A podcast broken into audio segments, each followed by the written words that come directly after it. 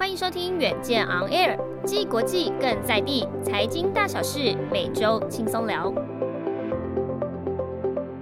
欢迎收听《远见 On Air》，各位听众大家好，我是城市学数位营运主编小慈，是今天的代班主持人。那其实上一集大家有听到，就是我们跟金信哥聊了很多关于县市调查的幕后报道哦。其实节目最后也有提到说，城市学在调查公布以后，策划了一次数位社群的互动，是全台二零二一县市竞争力的排行榜揭晓，谁的排名最让你意外呢？今天来宾是远见杂志的总编辑李建新，建新哥好，小慈好，各位听众朋友大家好。相信大家上一集都听得很过瘾哦，因为我们就直接只求对决了网友，把我们的两次的县市调查的一些幕后的，其实已经算小秘辛了。真的，因为因为我我觉得我该讲的都讲，不该讲的我好像也讲了很多哦。但没关系，我觉得我们现在就是因为网友其实会觉得，哎，我们有一些调查公布的结果，可是他们还是会有一些疑惑嘛。那没关系，其实因为我们做这些调查真的是历史悠久了，真的是业界有口碑，我们不怕被你们看这些细节数据。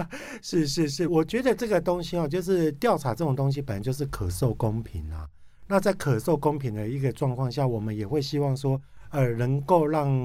各位县市民众或者说、各位网友能够更了解说，我我们这个调查到底可不可信？所以说，大家真的有任何的问题都可以问我，那那我知无不言，言无不答。好，那我们呢，今天呢就继续要来考验建兴哥了，因为我们这次公布的县市总体竞争力的调查排名结果，我们上次其实有提到是用一些呃比较各部会公布的一些客观数据去呈现的排名。那先跟大家讲一下好了，就是前五名这次公布的调查排名，第一名是台北市，第二名是新竹市，第三名是台中市，第四名是新北市，第五名是新竹县。那这个是前五名哦。那其实就是刚刚有提到说，我们的城市学在社群上面有收集了很多网友的对哪一些排名，他们是觉得好像有一点意外，意外或是跟自己想象中好像不太一样。那有哪一些县市被点名哦？那我这边直接讲。其实大家最意外的是台北市，哇，真的啊？对，第二意外的是新竹县，是。那第三意外的是高雄市，第四是台中市，第五的话是新竹市。那因为第三意外的，呃，应该是说高雄市这次在我们的排名是第十名，是对对，所以其实大家也觉得对这个排名好像有一点。哎，怎么好像跟自己印象中不太一样？那大家是觉得它太高还是太低呢？其实两个都有，两个都有。等一下，请建兴哥来仔细帮大家解解盘，好了。没问题。对，那我们从这次大家最感到意外的台北市先来聊起好了，因为其实，在投票结果中，大概有百分之我们投票的二十五趴的网友都是投给台北市，然后觉得，哎，台北市怎么会是第一名？那大家觉得意外的原因，其实包括了，哎，是觉得说是因为副市长黄珊珊。太厉害了吗？太能干了吗？也有人在想说，诶，其实之前很多新闻报道出现了很多脱北潮，就是人口外移，台北市开始变得很严重了。那也有人在想说，那只是因为台北市是不是预算比较多？因为他们觉得可能看不太出来市长有哪些具体作为跟改变。那建兴哥怎么看？是应该是说哈，台北市拿到第一名完全不意外哈，并并不是因为说我非常的支持台北市，应该是说我们哈。呃，要回归到这个调查的一个本质，因为这个调查是硬指标的调查，它并不是民众满意度的调查。是你如果说民众满意度的调查，我相信，呃，柯市长、柯市长的团队还有柯市长本身啊，每次在我们软指标，也就是说在民调的调查，都比较委屈一点了哈。那包括这次在我们竞争对手，在我们有刊的调查，他也是敬陪末座。所以说哈，哎，这个民众对他的台北市民。毕竟就是说首善之区嘛，那所以说市民的要求大概是用一个国际标 的一个角度去看它，所以说当然对县市长的一个要求哈，是是用一个九十九分的一个水准去看它啦。可是哈，如果你以县市竞争力哈，也就是说哈，它不管是在是在工商发展的程度，在教育的一个资源的普及，在环保或者是说在现代化程度哈，就我刚刚讲的九大面向来讲的话。台北市真的没有拿到第一名，就必须要检讨了。有点奇怪。对，因为毕竟就是说，他现在拿到的一个人均预算还是是最多的，这是第一点。嗯、那有钱本来就是好办事，因为你就可以做很多城市的建设。对。第二个是在于就是说，台北市的一个幅员不像新北市。嗯、那像高雄市来讲的话，县市合并之后，它成为六都，面积最大，而且是大非常多。一个城市哈，其实最难治理的会是在说。当这个城市的异质性越高的时候，嗯，也就是说它的城乡差距很大，它的族群差距很大，然后它的包括贫富差距也很大的话，哈，你很难用一套政策就可以适应所有的人。所以说哈，其实其实以台北市来讲的话，它是非常的均值，嗯，也就是说它的它的不管是人民的素质非常的平均，它的地理条件也非常的平均，那他大概收入还有包括在各方面都非常的平均，所以说他很容易重点打击。所以说台北市在总体竞争力上面拿到第一名，我觉得这个真的是他必须要拿到第一名。如果说他哪一次像他去年哈，在我们的评比这他掉到第二名。但那次真的是一个非常严重的事情，因为如果以台北市拿到的预算跟台北市现在拥有全国大概最得天独厚的人，对，还有人民素质，还有基建基础建设来讲的话，去年没有拿到第一名，我真的觉得是比较值得，就是说市府就要检讨。但今年来讲，我并不觉得太意外。嗯，而且因为其实疫情的关系嘛，所以我们刚刚有提到说，台北市它本来的施政建设或者是施政的体质本来就比较好，我们可以说它其实有点像是含着金汤匙出生的，所以其实疫情来袭可能对很多县市是真的有影响，但是在台北市的表现相对还抗跌了一些。是，其实啊、呃，小时提到疫情哈，这个我必须也要再补充说明一点哈，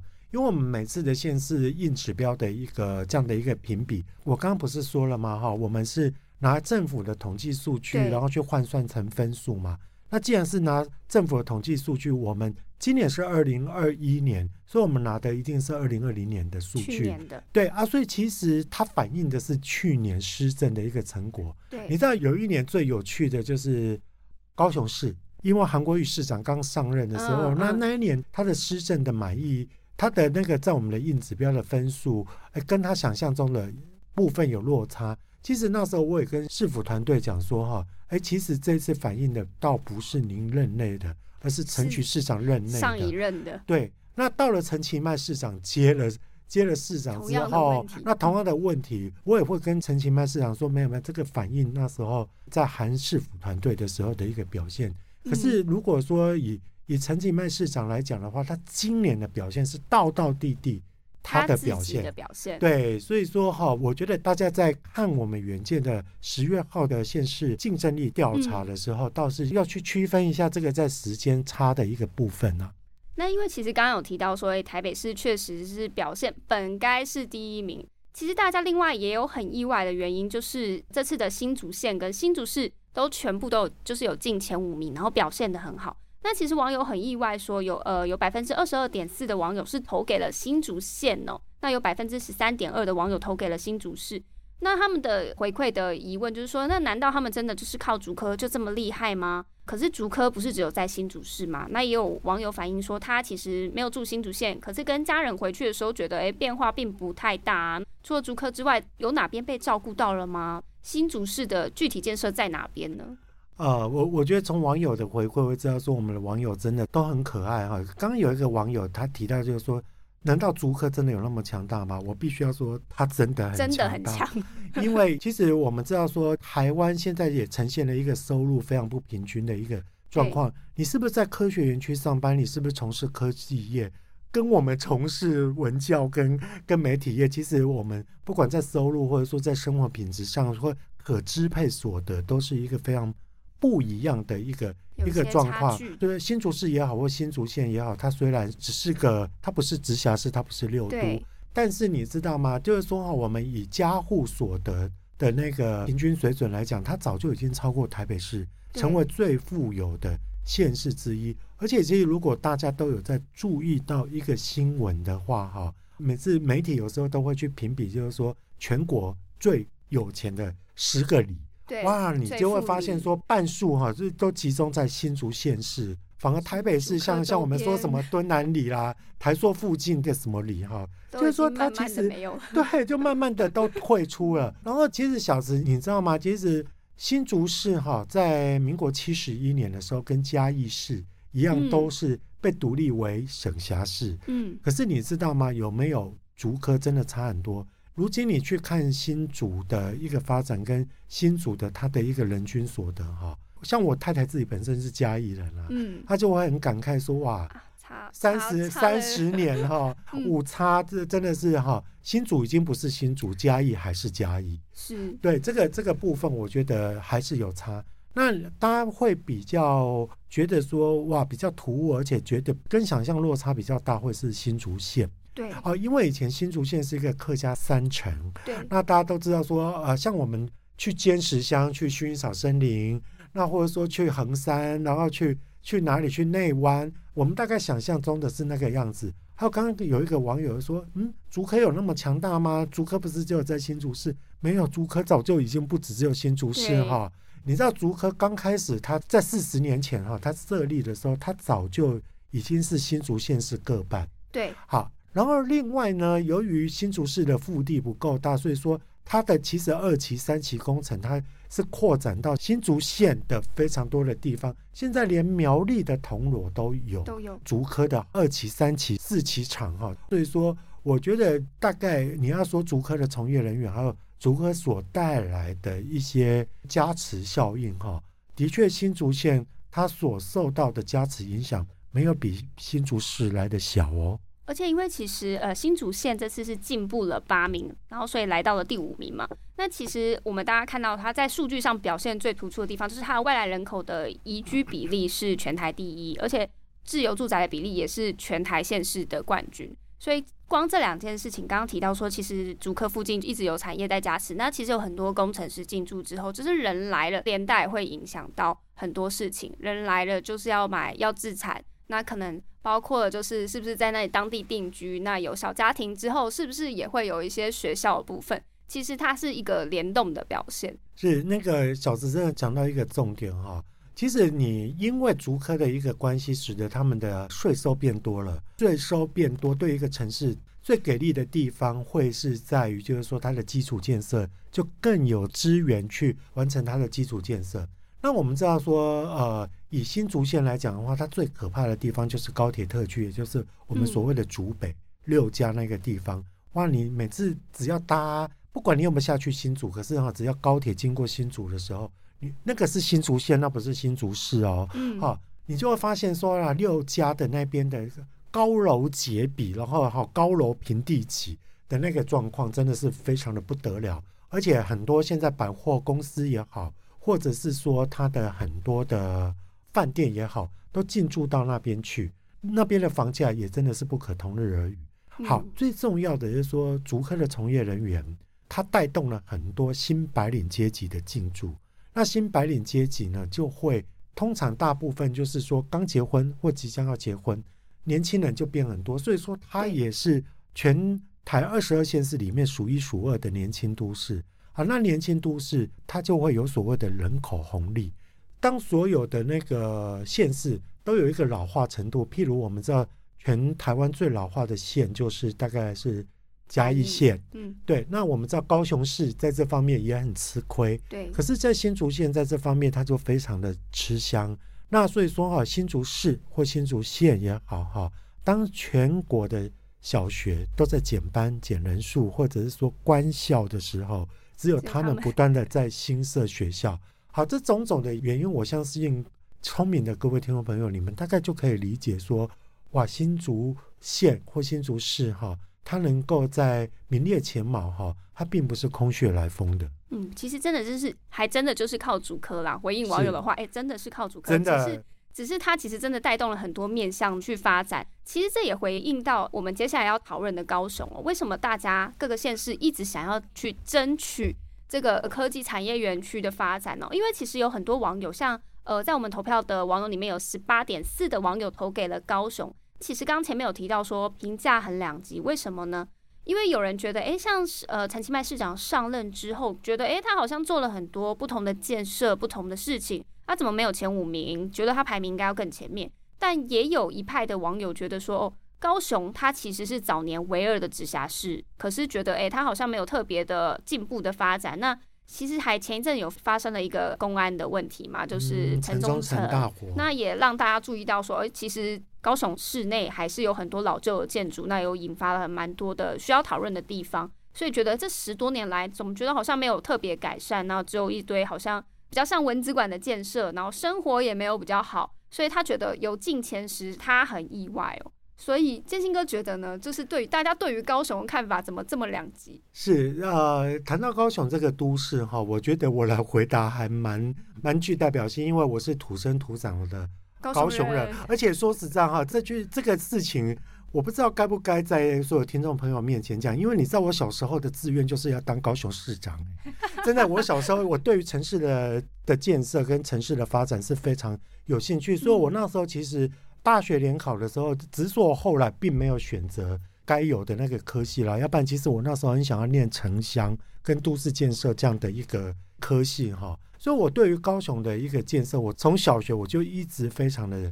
在意。好，我必须要说，其实刚刚有一个网友讲对了，一千号所谓的直辖市就北高两市嘛，嗯、那高雄市是在民国六十七年的时候。呃，它升格为第二个直辖市嘛，然后那时候后来到了六都，大概又隔了差不多已经是是隔了二三十年，才有其他的第三都出现。所以说哈，北高两市分得了全台湾比较多的资源，我觉得这个是已经非常由来已久的。嗯、可是高雄市哈，在二零一零年当五都成立，还有因为那次的五都除了台北市还是维持台北市的直辖市以外，嗯、高雄市是并了高雄县之后。他自己本身高雄市并没有升格，但是他的幅员扩大嘛，变大了啊。然后包括那一次台南也升格了，台中也升格了，然后以及新北市也升格了。其实你知道吗？对于当时的现况来讲的话，你内行人都知道，其实那一次的升格哈，那时候桃园还没，以那时候的五都来讲，其实最扣分的哈。其实是高雄市，雄为什么？因为高雄市以前幅员很小，它只要经营市区，但它的资源却非常多，它的统筹分配款却非常多。嗯嗯、可是当它合并之后，哇，它要眷顾到高雄县，原本你知道高雄县的土地面积是以前旧高雄市的差非常多，大概差了二十几倍，嗯，差了差了十几二十倍。所以它本来假设是一，它现在的资源要稀释到二十的时候，假设。是是这个样子的话，那它当然其实说它的整个建设哈就会被稀释掉嘛。所以说，其实后来升格之后，退步退最多的的确是高雄市，因为包括我们的评比当中有很多是人均，我们除以人均除以土地面积的一个均值啊，还有包括就是说很多很多的东西它都没有占到便宜，所以这个分数就会降低。另外有一个刚刚小池。真的内行有提到，就是说我们跟新竹县市来比的话，高雄市以前在十大建设的时候，它是全国最得天独厚，因为非常多的重大建设，包括说我们知道中钢、中油，然后还有包括中船，好，那时候几个国国家型的一个重工业都整个重磅放在高雄市，所以说那时候高雄市会迅速的崛起，成为第二个直辖市，在那个时代背景有。但是现在这个哈重污染，我们所谓的三 K 产业，还有比较高污染型的东西，传统的它并没有，它反而是在被时代给淘汰，因为它被大家给排斥。我们都知道说，这一阵子不是台积电说到高雄去设厂，对，它用的就是以前高雄的中油的五氢，那也是被废止掉，因为不再被人民所喜爱了，所以说他就迁出了。那还好是台积电过去要要接轨嘛。好，那你从这个时代的脉络，还有产业的空洞化，所以使得你，你就拿我来讲的话，我一个这么爱高雄，我这么想当高雄市长的，可是我现在还是举家迁徙到了新北市，那真的没办法，为了我生涯的一个发展，所以包括像我自己的同学，哇，那其实其实到北部来的还是非常的多，所以我们的同学会往往是开在。台北，台 北而不是开在高雄，我觉得这个是非常妙的一个地方哈。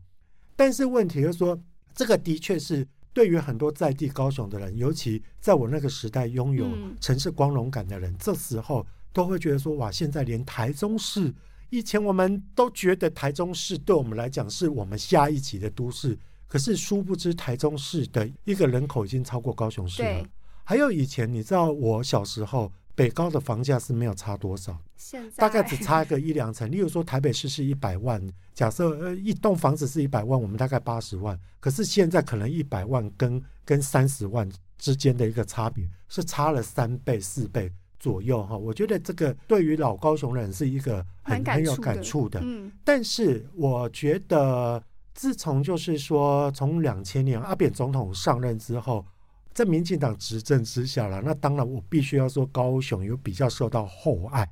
所以说，其实有非常多的一个大型的公共建设，你会发现说，其实现在全台六都来比的话，很大型的。那个基础建设跟大型的公共建设，大部分，哎，其实高雄可以看到最多。如果说你你拿这一次哈，呃，大家国庆烟火都知道说在高雄举办，你知道高雄的那个整个城市的新的建设跟它的那个城市的市容，哇，你会发现说那真的是还蛮国际级，包括它的海洋流行音乐中心，然后它包括就是说之前的那个魏武营。魏武营音乐厅，然后包括流行音乐中心，然后还有包括他们的那个什么旅运大楼，还有包括什么光荣码头，还有博二。好、嗯哦，那这几个都是你会发现说哇，它其实都是一个国家级的建设放在这里面。但是一个城市的发展，它还是需要很多，就是说哈，不管是在就业、在经济，还有在在其他方面的一个底蕴。高雄因为产业空洞化的问题，转型没有过来，对，没有转过来，然后又没有搭上科技园区的这一波热潮，因为那时候临近给了台南嘛，对，反而现在你知道，我很多同学是到，是是，我很多同学你知道，其实以前都是台南，我爸爸那个时代是台南嘉义的人来高雄求生活，嗯，来高雄就业，现在我很多同学是住在高雄，因为高雄房子比较便宜。但是每天到台南上班，领比较高的薪水，形成了这样一个很吊诡的一个部分了。所以说，我觉得高雄是一个比较妙的一个地方啦。它在很多政府的基建上面是有做起来，可是它在软实力的一个部分哈，我相信陈金麦市长是我的高中学长哈，真的要加加油，哎。就是要可能想办法把人再留下来，然后从各个面向。那其实感觉高雄市要做的事情其实很多啦，跟其他县市比起来，它相对的其实是辛苦一些的。是是，的确是这样啦。那我应该是说啊，各个县市它有各个县市的一个特色啦。那我觉得说高雄也不用台北话，也不用新竹话嘛。但是高雄有其他它不同的条件，以六都来讲的话，没有人像它有这么美的港口，对，这么大的一个货柜港口的一个吞吐量，这都是台北港、台中港所没有的嘛。那加上就是说高雄很早它就有小港国际机场，所以它是海空运都有的一个地方。而且其实你大家对，然后其实小时或许大家都很不知道，大家都知道说哇，全国的那个机场捷运应该就是桃园吧。没有，其实，在桃园之前，最早的机捷其实是高雄。嗯，因为高雄的红线开通的时候，它其实就是通到小港机场。那全国的第一条轻轨也在高雄啊。嗯，并不是我要凸显高雄了，高雄有很多需要加油的地方，但它也有很多呃，很令人觉得说哇，原来它有这么多的资源跟利率条件很棒的地方。所以其实建英哥刚刚其实也都解答到了两边网友的疑惑，哎，就是啊，确实他是有在网上慢慢的进步的，但是其实必须要说，大家可能忽略了，因为改制的关系，站在了起跑点上其实是相对辛苦一些的，然后再加上整个产业转型。不过呢，因为我们远见十一月号也有在做一个高雄的专题啊，是是是，大家也可以去看一下，也许未来高雄会会不一样，对，我也非常的期待哈，真的是。好，那今天呢，就是很谢谢建信哥来跟网友们直球对决哦，来解释网友的疑惑。那希望有回答到大家对于县市调查的各种问题啦。当然，调查的本意我们都是希望说，透过一些很细腻的体检表，让台湾的每个县市也好，都可以往国际竞争城市的实力去迈进啊。所以，其实网友们除了用力鞭策，不管是可能鞭策你觉得做的不好的县市首长。其实真的是要给一些认真施政的首长一些鼓励啦，他们真的是带领团队是做的蛮辛苦的。是我可以补充一点啊，刚刚小慈讲到一个重点啊，其实现在不应该是往内看的时候，不是说二十二县市去做比较，嗯、当然二十二县市的比较是一个基本盘，但是哈呃你要成为唯一而不是成为第一哈，就是说是不是第一你要比你你有本事就去比世界第一，所以说其实现在很多。很多县市长，我觉得非常的不错，或许也是因为远见的一个刺激啦，所以使得很多县市长他都是在看他们在国际上的一个竞争力，而我们的一百多项的一个评比，其实我们弄的也很很多都是是跟跟国际竞争力是非常非常相关的。那我举个例子啊，有很多县市它并不是六都，它以前在县市的竞争力都不会太高，但是在我们远见的县市竞争力里面却有不错的成绩。譬如说像台东县或者是嘉义市啊，我太太的的那个故乡 哦，我拿台东县来讲的话，那其实哈以前台东县都会觉得说啊，它就是最穷的地方，那原住民部落或者是说哈交通不发达，不容易过去的一个地方。可是它，因为他他类似说，他们办了一个热气球，气球嗯、然后还有包括就是说哈曼食热活节，哇，这个东西大概都已经是一个国际知名的一个节庆。或许大家会觉得说，你一个节庆它能够带来什么样？对它对于硬指标有帮助吗？然后靠这个吗？哇，可是事实上其实是有帮助的，因为你国际能见度增加了，县市民众的一个光荣感回来了。其实像台东县现在。吸引了非常多的文青到那边去去创业，然后吸引了非常多的文青到那边，就是说去寻找任何创造事业的一个可能。所以说，整个都市的一个活络度，哈，我觉得你不太能够用过去的穷乡僻壤四个字去 define 它。嗯，我觉得，我觉得这个倒是哈，呃，给所有就是说哈，你如果统筹分配款没那么多，人口没那么多的一个都市哈。哎，其实，在远见的，做到这样其实很厉害。真的，而且在远见的评比，我们并不会忽略你哦，你还是会有非常高的一个分数。嗯、好，很谢谢建新哥今天帮我们详细的替大家解惑了。那如果大家想看更多城市议题和地方报道，也请锁定城市学，也请帮我们按赞跟追踪我们城市学的 Facebook 跟 IG 账号哦。那另外刚好提到，其实有很多精彩的报道，就是。在远见的十一月号也可以看得到，所以也请大家随时关注远见的官网、脸书跟 Line，还有各种的数位平台哦。最重要的是，远见 On Air 每周更新，陪你轻松聊国际财经大小事。下次一起 On Air。